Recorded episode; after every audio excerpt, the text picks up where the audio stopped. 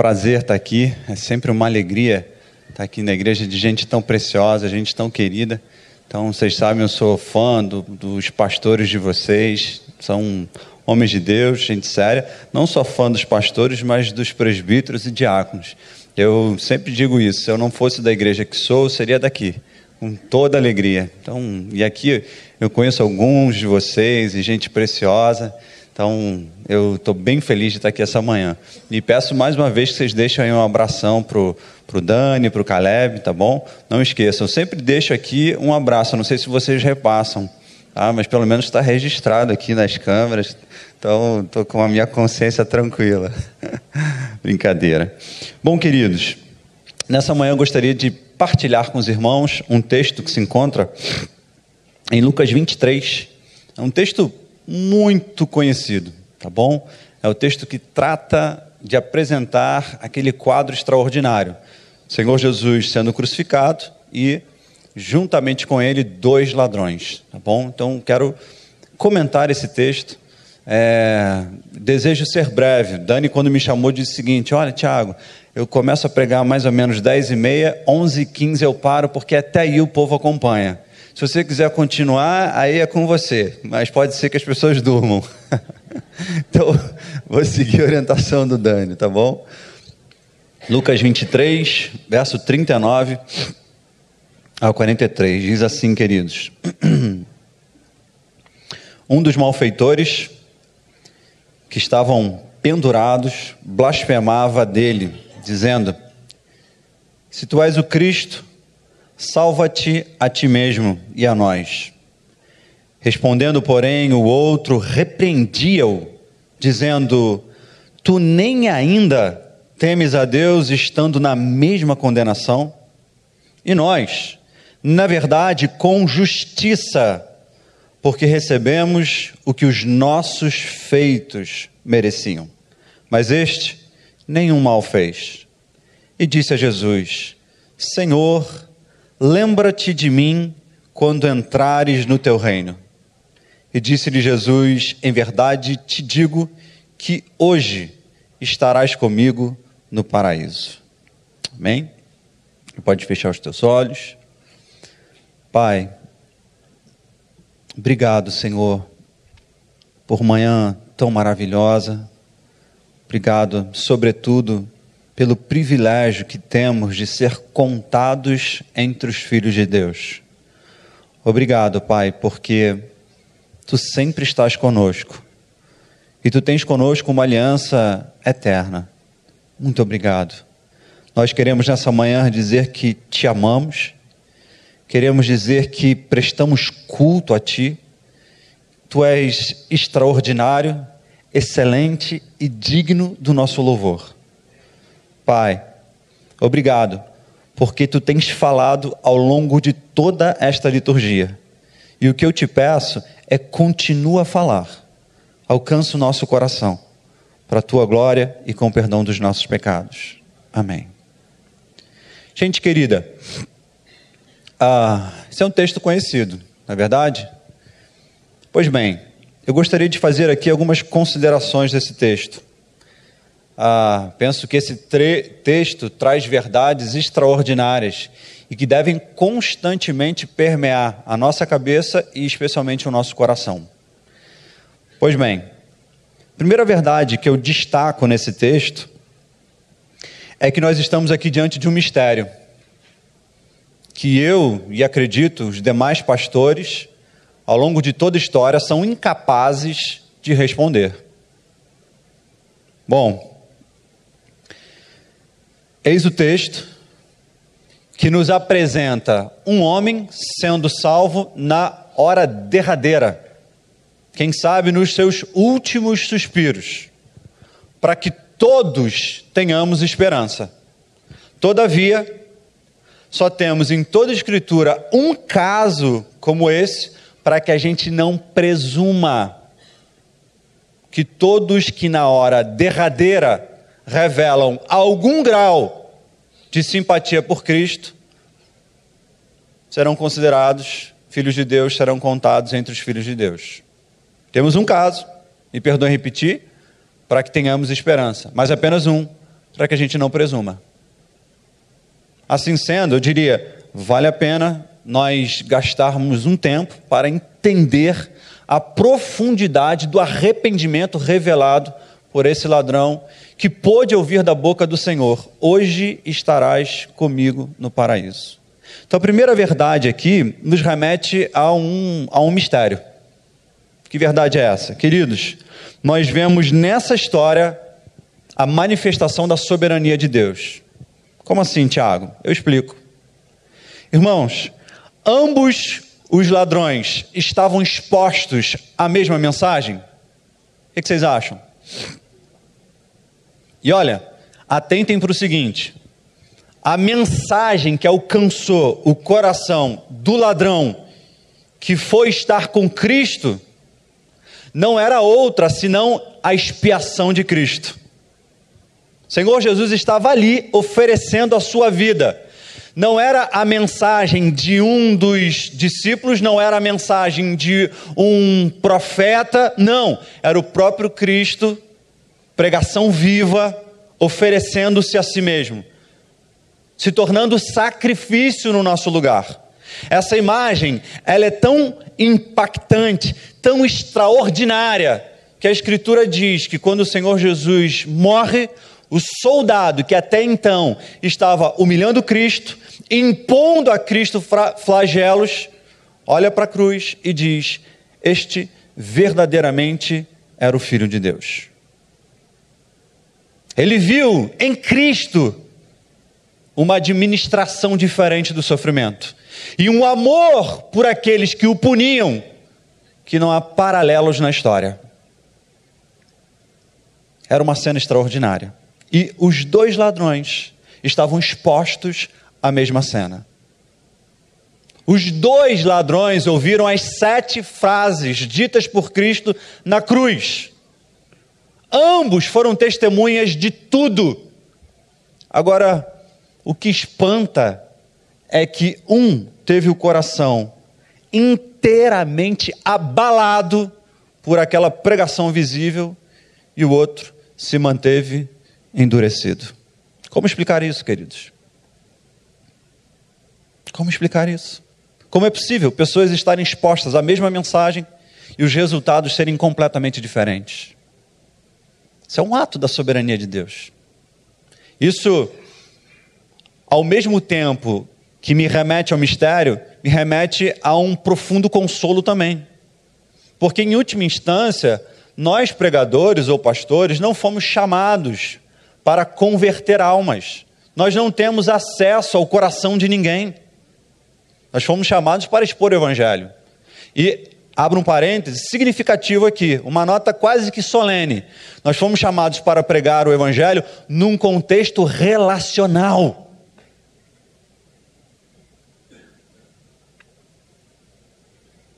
Penso que pastor não é alguém que tão somente se apresenta no domingo a fim de trazer uma mensagem.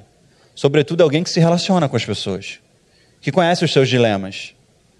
Aliás, eu não preciso gastar muito tempo aqui para ouvir de vocês que certamente não lembram dos sermões do pastor Daniel, do pastor Caleb. Sabe, alguém seria aqui capaz de apresentar os pontos dos sermões que tem ouvido ao longo dos anos? Alguém seria? Queridos, vamos ser francos. Nós, na segunda-feira, por vezes esquecemos as mensagens. E a célula vem justamente, entre outras coisas, para fortalecer aquilo que ouvimos. Agora, nós esquecemos quando o pastor se faz presente no enterro daquele que era caro ao nosso coração? Nós nos esquecemos do pastor quando este se faz presente no momento da alegria, no momento da dor? Isso é impactante. Então eu diria, nós somos chamados para apresentar o evangelho num contexto relacional. Eu me lembro que eu fiz uma viagem agora no final do ano eu fui à casa de um amigo, uh, ele está morando no Canadá, e ele dizendo para mim que ele queria que eu fosse na igreja dele conhecer os pastores. Ele era apaixonado pelos pastores. Ele disse para mim o seguinte: que quando ele comprou a casa que comprou, o pastor, sem que ele pedisse, apareceu na porta da casa dele com um caminhão de mudança para fazer tudo. Ele, constrangido, disse: Não, pastor, mas quanto a isso? Ele, meu irmão, isso é de graça, é um prazer. Ele nunca mais esqueceu isso. Bom, Deixa eu fechar o parênteses e voltar aqui para a nossa mensagem. Mas eu penso que é um ponto forte, que deve ser, ser arraigado no nosso coração e num contexto de igreja. A igreja deve ser um lugar onde a palavra é exposta num contexto relacional. Devemos nos amar, queridos. O amor, o amor é o símbolo, é o verdadeiro símbolo que autentica a nossa conversão. O fato de que somos filhos de Deus. É o que diz João, ok? Pois bem, queridos, duas pessoas expostas à mesma mensagem, a, a, ao mesmo testemunho, um se converte e o outro não. Nós não fomos chamados para converter ninguém, não temos acesso ao coração de ninguém. Isso me fez, alguns anos, desistir, por exemplo, de tentar saber quem é cristão e quem não é. Eu parei com esse negócio. Antes eu ficava pensando, esse cara é predestinado. Não, esse aqui acho que não é não, ele cometeu um vacilo ali e tal, não deve ser muito não. Deve estar no caminho e vai chegar lá. Parei, desisti com esse negócio. Para mim, hoje, é impossível saber em 100% quem é cristão e quem não é. Hoje, eu e vocês temos o final da história, mas se não tivéssemos, provavelmente julgaríamos que Pedro não era um filho de Deus e provavelmente Judas era. Só tinha um certo amor pelo dinheiro. Mas não havia tantos vacilos, tantos erros, conforme nós vemos em Pedro. O tempo de santificação que Deus utiliza na minha vida é diferente, que Deus utiliza na vida dos irmãos. Cada um tem um time, cada um tem um tempo, cada um chega com uma bagagem. Temos bagagens diferentes. Essa é uma das razões pelas quais nós não deveríamos, em hipótese alguma, julgar quem quer que seja. Coração, queridos. Coração. É uma área que só Deus conhece, que só Deus tem acesso nem eu, portador do meu coração, o conheço como Deus o conhece. Isso isso serve para mim e para cada um de vocês. Há coisas em vocês que vocês não percebem que os que estão à sua volta percebem. Puxa, toma cuidado com isso, você nem se atentou. Somos, num sentido, um mistério, num mundo inconsciente. Pois bem, Deus salva quem quer, no tempo que quer, da forma como quer. Nunca tema trazer um amigo não cristão. Eu lembro que numa ocasião um amigo trouxe um não cristão e antes que eu fosse pregar, esse amigo se aproximou de mim e disse o seguinte: é, Tiago, capricha numa mensagem evangelística. Falei, olha, eu nem vim preparado para isso. Eu tenho uma mensagem. Se ele é um entre os de Deus, Deus vai alcançar o seu coração, a graça reina. Você não precisa temer, confie em Deus. Você não ama mais do que Deus, e Deus jamais perdeu ou perderá alguns dos seus. Amém, queridos? Pois bem, esse é um ponto. Segundo ponto, queridos. Nesse texto, a gente vê o caráter extraordinário do arrependimento para a salvação. Notem bem. Por vezes, nós lançamos um olhar corriqueiro sobre esse texto. Nós tão somente lemos esse texto e dizemos o seguinte: olha, Deus salva na última hora. Ladrão da cruz é um exemplo disso. Mas nós não paramos para avaliar a intensidade do arrependimento deste ladrão. E é algo extraordinário. Eu diria que Nestes breves versos, nós temos marcas profundas de arrependimento, como em outros textos da Escritura nós não temos. Pelo menos há aqui cinco marcas de um arrependimento profundo, autêntico e genuíno.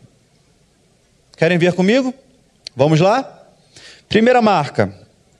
Queridos, Primeiro passo no arrependimento do ladrão foi sua preocupação com a atitude ímpia de seu companheiro em ultrajar Cristo. Olha lá, vamos para o texto. Verso 39 diz: E um dos malfeitores que estavam pendurados blasfemava dele, dizendo: Se tu és o Cristo, salva-te a ti mesmo e a nós. Respondendo, porém, o outro repreendia-o, dizendo: O que, que ele disse? Tu nem ainda temes a Deus estando na mesma condenação? Pois bem, queridos, primeira marca de um arrependimento: esse ladrão, quando vê o Senhor Jesus sendo ultrajado, por seu companheiro, prontamente o repreende. Em meio a um momento extremamente duro, difícil para os três, aquele camarada vira-se para Jesus diante de todo o testemunho do Filho de Deus e diz: Olha, se tu és o Filho de Deus, então desce daí e nos tira também. Desconsiderando toda a obra salvífica, desconsiderando os seus próprios erros, o seu merecimento, tolamente ele apresenta essas palavras. Mas aquele ladrão, cujo coração estava sendo impactado por Deus, o repreende e diz: Nem ainda temes a Deus? Isto é, em outras palavras, nem estando próximo da morte, você para para considerar Deus na perspectiva correta. Queridos, sem sombra de dúvidas, as tribulações, os momentos difíceis na vida desempenham, por vezes, um papel didático a fim de nos conduzir a Cristo. Os americanos, por exemplo, na Segunda Guerra Mundial, eles tinham um ditado. Eles diziam o seguinte: não há ateus nas trincheiras. Eles percebiam que o homem mais duro, quando via as bombas caírem e os seus amigos serem mortos, prontamente eles clamavam por Deus.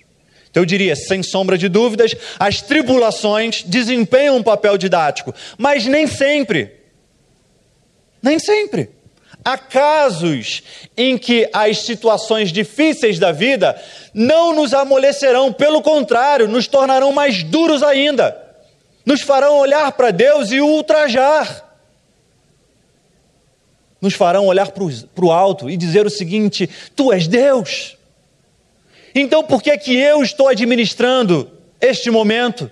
Por que, que eu estou vivenciando essas situações? Nós começamos a questionar a Deus, o seu caráter santo, o seu amor, a sua disposição infinita em se revelar com tamanha doçura à nossa vida. E foi exatamente o que o ladrão fez. Ele foi repreendido. Calma lá. Calma lá. Olha a tua situação.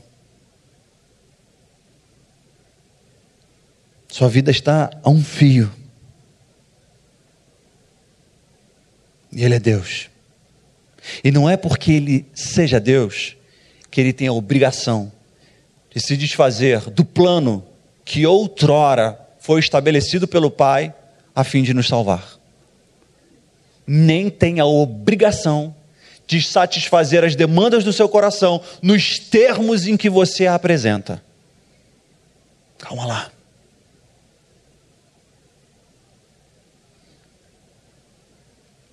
Eu diria que nossa aproximação diante de Deus deve ser livre, espontânea, cheia de amor, mas com temor. Que nunca se aparte da nossa mente e coração o fato de que Ele é Deus. E que, ao nos aproximarmos dEle, devemos sempre tirar as sandálias dos nossos pés, reconhecendo que Ele é Deus. Amém, queridos? Segunda marca que a gente vê. Segundo passo foi um pleno reconhecimento do seu próprio pecado. Olha o que ele diz no verso 41, dê uma olhadinha lá no texto. E nós, na verdade, com justiça, porque recebemos o que os nossos feitos mereciam. Olhem só, ele não apenas repreende o seu amigo, mas ao mesmo tempo, em seguida, ele reconhece o seu próprio pecado. Nós, na verdade, com justiça, porque recebemos o castigo que os nossos atos merecem. Ora, do que se queixa o homem? Dos seus próprios pecados? Queridos, Vamos aqui pensar de modo macro e em seguida de modo pessoal. Nossa cidade é um caos. Como é que nós chegamos a esse estágio? Como? Nós não somos responsáveis por isso? É isso mesmo? Somos. Se não diretamente, indiretamente. Eu fico, vocês me perdoem, eu fico indignado quando eu vou me aproximando do carnaval e eu começo a ver a euforia, sabe? Ah, entre as pessoas. Eu não consigo, eu tenho uma dificuldade grande em ligar a televisão nesse período. Porque eu começo a ver as propagandas, eu começo a ver os jornais noticiarem a folia, quando eu penso que não há momento para folia. Sabe? Não há folia. Não há por que nós nos regozijarmos, não há por que gastar com isso. Não há. Estamos vivendo uma crise que se deve, entre outras coisas, porque moralmente o brasileiro está arruinado. Essa crise ela não é apenas financeira e política, ela é moral. E nós projetamos muito os nossos políticos, quando na verdade esses nada mais eram do que uns de nós. Olha, não estou exagerando. Eu, por vezes, sou procurado por certos amigos que moram em condomínios da Barra para dizer o seguinte: o síndico está desviando verba.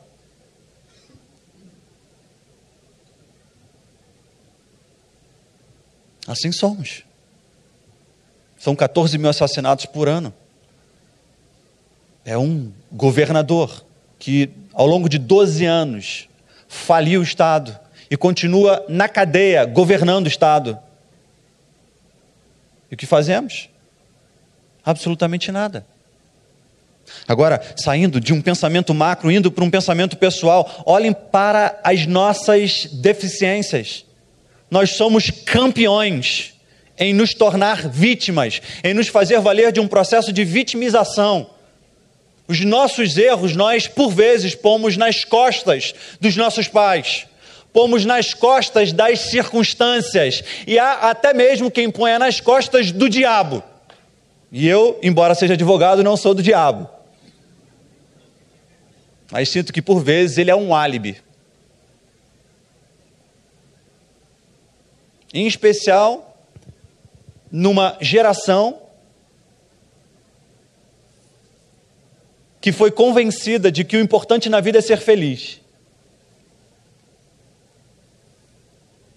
E que vive um dia a dia tão corrido ao ponto de não gastar tempo para examinar a si mesmo. Estou errado? A gente medita? A gente gasta tempo com isso? Isso era um costume dos antigos. Eles não dormiam enquanto não traziam à mente tudo aquilo que haviam vivenciado ao longo do dia e como é que eles responderam às situações que vivenciaram. Por quê? Porque levavam a vida a sério. Esse ladrão não apenas repreende seu amigo, mas prontamente ele diz: Olha, na verdade, nós, na verdade, com justiça, porque recebemos o castigo que os nossos atos merecem. Ele, é, ele não é apenas côncio dos atos que se fez valer, mas ele é côncio do que merece diante dos atos que dele se expressaram. Ele não é uma marionete do sistema. Ele é alguém que recebeu consciência espiritual e está vendo a vida na perspectiva correta, na perspectiva de Cristo. Imagine aquele camarada sangrando, dizendo: Olha, a gente está aqui. Eu sei, é duro, a gente vai morrer. Questão de minutos, questão de horas. Mas a gente merece isso aqui. Nós defraudamos as pessoas. Nós. Ele não disse, olha, o sistema político que impera produz coisas como as que fazemos. Não. Ele se percebe como um pecador. Queridos, a verdadeira conversão, ela, eu diria, ela passa por uma, um verdadeiro arrependimento. Se nós continuamos soberbos, se nós continuamos cheios de nós mesmos, se nós continuamos a maquiar as nossas rugas morais, talvez de fato não tenhamos nos convertido, não tenhamos passado por uma experiência autêntica de arrependimento.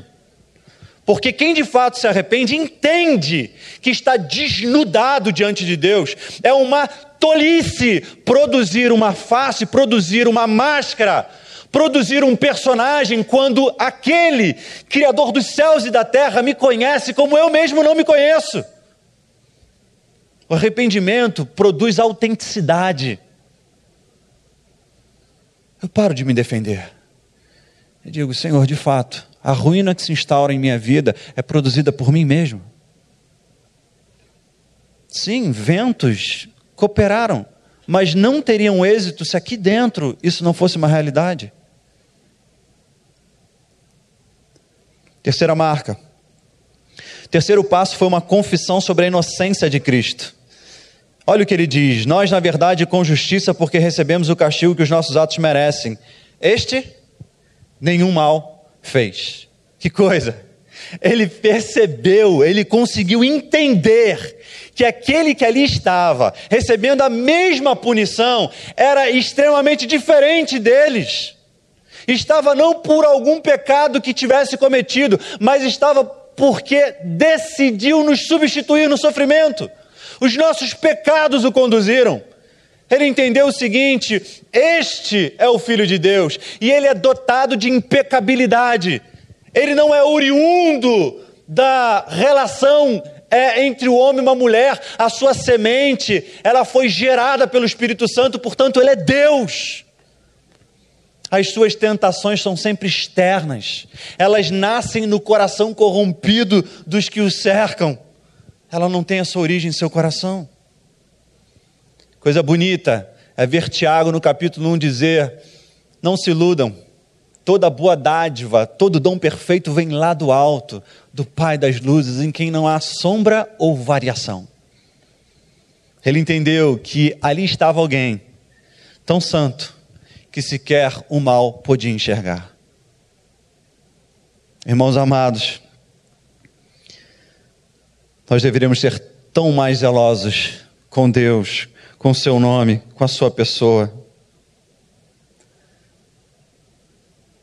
Que coisa extraordinária perceber que aquele que se deu por mim, e, e no texto, aquele que estava se dando por mim, era alguém que estava ali sem pecado algum. Era uma ovelha inteiramente pura, limpa, que estava sendo oferecida a fim de que eu e vocês fôssemos livrados da morte. Quarto, Quarto passo foi uma demonstração de fé no poder e vontade de Cristo para salvá-lo. Ele se voltou alguém que sofria agonizante e reconheceu como Senhor. Olha o que ele diz no verso 42. Ah, e disse a Jesus: Senhor, isso é extraordinário. Isso é extraordinário. Queridos, vocês concordam que referir-se a um homem que se revela poderoso, que se revela forte, inteligente, que se mostra possuidor de títulos, que claramente se põe acima dos demais, como Senhor, é algo natural e comum. Vocês concordam com isso? Só que esse homem reconhece o Senhor no seu ápice de fraqueza. Cristo veio em humilhação e fraqueza, ao invés de vir montado num cavalo, cercado de anjos, a fim de derrubar o Império Romano e estabelecer o Israel que os judeus esperavam. Ele surge através de uma família simples, num estábulo, vivendo uma vida simples. Sem sombra de dúvidas, parte significativa dos judeus não creram que ele era o filho de Deus, porque a estética com que Cristo se apresentou era totalmente diversa da que eles esperavam. Ele vem em humilhação e fraqueza. Alguns, Deus concedeu a bênção de olhar por trás do véu da carne e enxergar a glória, a majestade. Mas o que me chama a atenção é que esse homem percebeu a divindade no ápice de sofrimento. É você olhar para um moribundo e dizer: Este é Senhor, é você conseguir divisar o sofrimento da pessoa. Irmãos, só o Espírito Santo pode produzir algo assim. Ele olha para Cristo ensanguentado, provavelmente sua cabeça estava inchada, nu, sendo humilhado por todos. Passou uma noite sem dormir, apanhando, sendo julgado indevidamente. Mas ele olha e percebe que aquele que estava sangrando, ao mesmo tempo, reinava sobre tudo e sobre todos. Era o Senhor da história. E ele se volta para Cristo e diz: Senhor. Quinta e última marca. Ele se volta para Cristo e faz uma oração. E a oração mais humilde possível. Venham comigo. Verso 42. O que, que diz lá? E disse a Jesus: O que, que ele disse? Senhor, lembra-te de mim quando entrares no teu reino.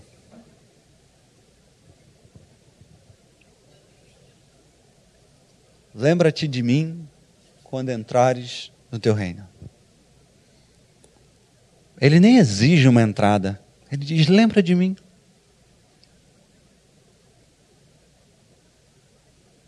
Arrependimento produz isso, queridos nos faz voltar para Deus em humildade. A gente não vê aqui, olha, Senhor, ah, me dá forças, me tira da cruz, me dá uma nova chance nessa terra. Senhor, me dá o carro, a casa tão sonhada. A gente não vê isso aqui. O que a gente vê aqui? Lembra-te de mim no teu reino. Esse camarada entende o seguinte: que mais do que ser liberto por Deus daquela cruz e ter a possibilidade de reescrever uma outra história na terra, é ter a certeza de que uma outra história foi escrita em Cristo e que ele é um cidadão dos céus. Irmãos, que Deus os abençoe demais com todas as bênçãos materiais possíveis como eu gosto de ver crente enriquecer. Como eu fico feliz com isso. Mas que maior do que que alegria de ter bens materiais não seja maior do que a alegria de ser lembrado por Deus e ser contado entre aqueles que haverão de povoar o reino de Deus. Que isso faça o teu coração saltar dentro em você ser contado entre os de Deus, ser lembrado de Deus. Às vezes eu me pego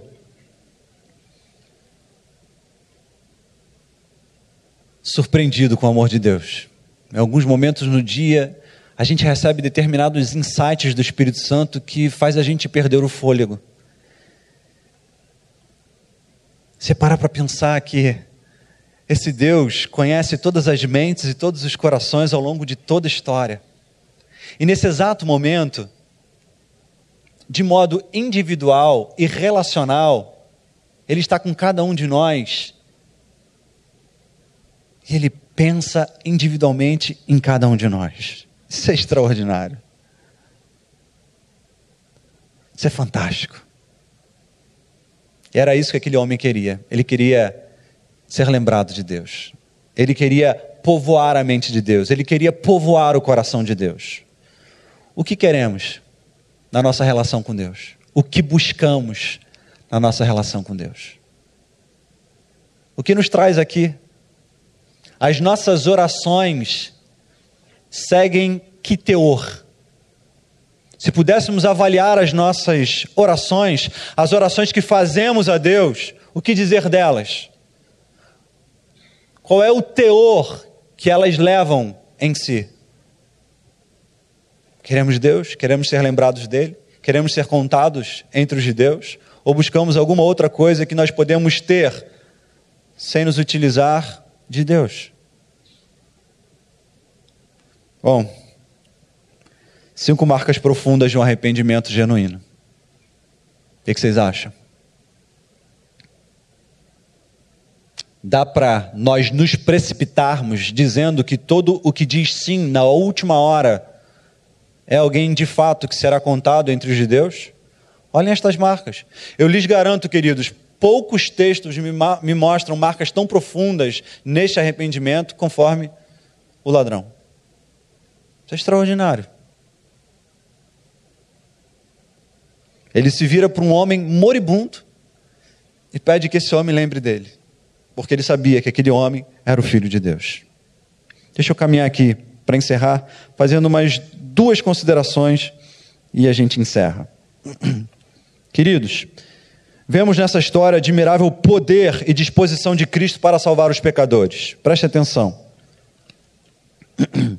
A ocasião em que o ladrão foi salvo era a hora de maior fraqueza de nosso Senhor. Ele estava agonizando, pendurado na cruz. Mesmo naquela circunstância, ele ouviu e respondeu à súplica de um pecador e abriu-lhe a porta da vida. Com certeza, isto é uma demonstração de poder.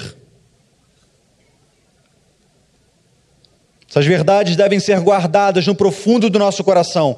Cristo nunca muda, o caminho da salvação é sempre o mesmo. Aquele que salvou o ladrão arrependido continua vivo. Há esperança para o pior dos pecadores, se ele tão somente se arrepender e crer. E por fim, último ponto, e particularmente o que eu mais gosto. Vemos nessa história quão próximo da glória e do descanso eterno está o crente moribundo.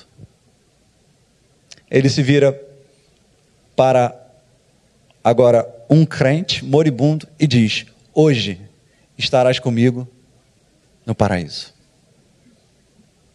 Queridos, não há descontinuidade. Não há. A minha vida, a tua vida, não se encerra quando os nossos olhos fecharem aqui.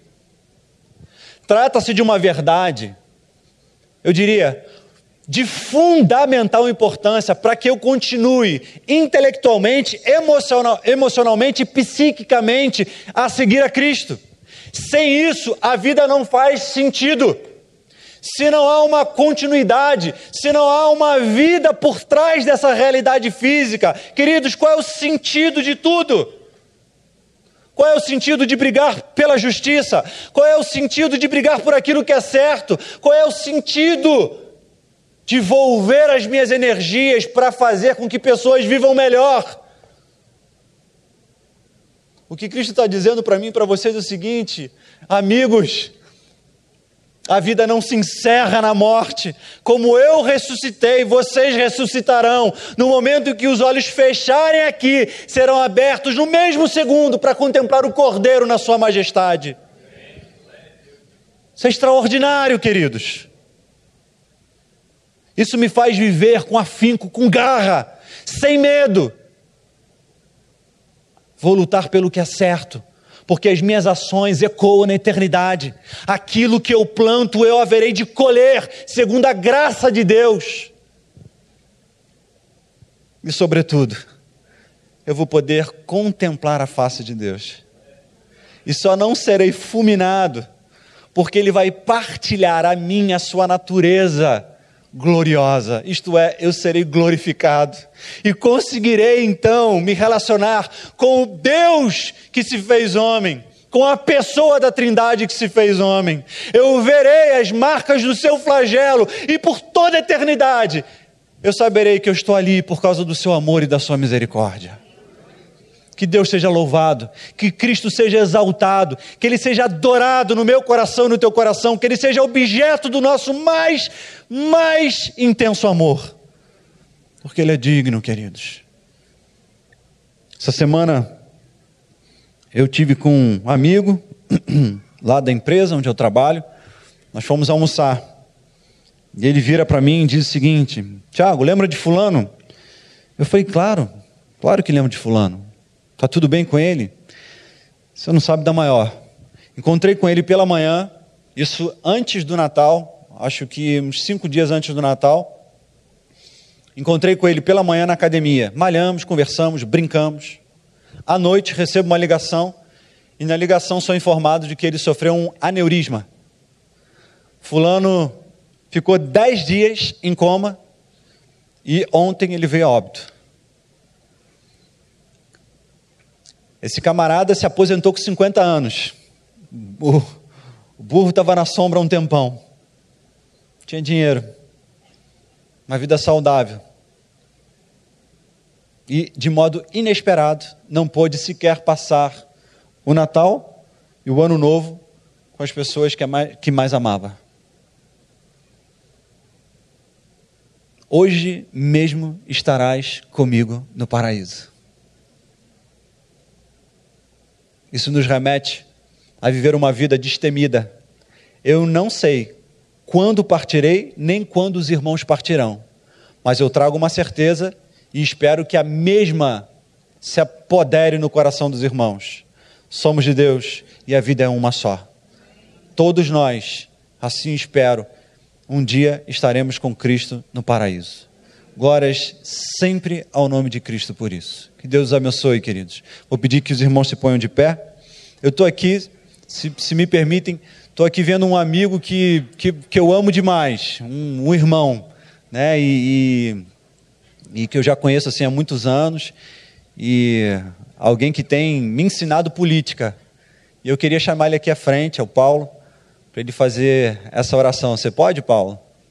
Paulo é pastor também, é um irmão querido, uma das grandes bênçãos do, do, da igreja é você poder estreitar os laços com pessoas tão excelentes. Então, pedir para o Paulo orar.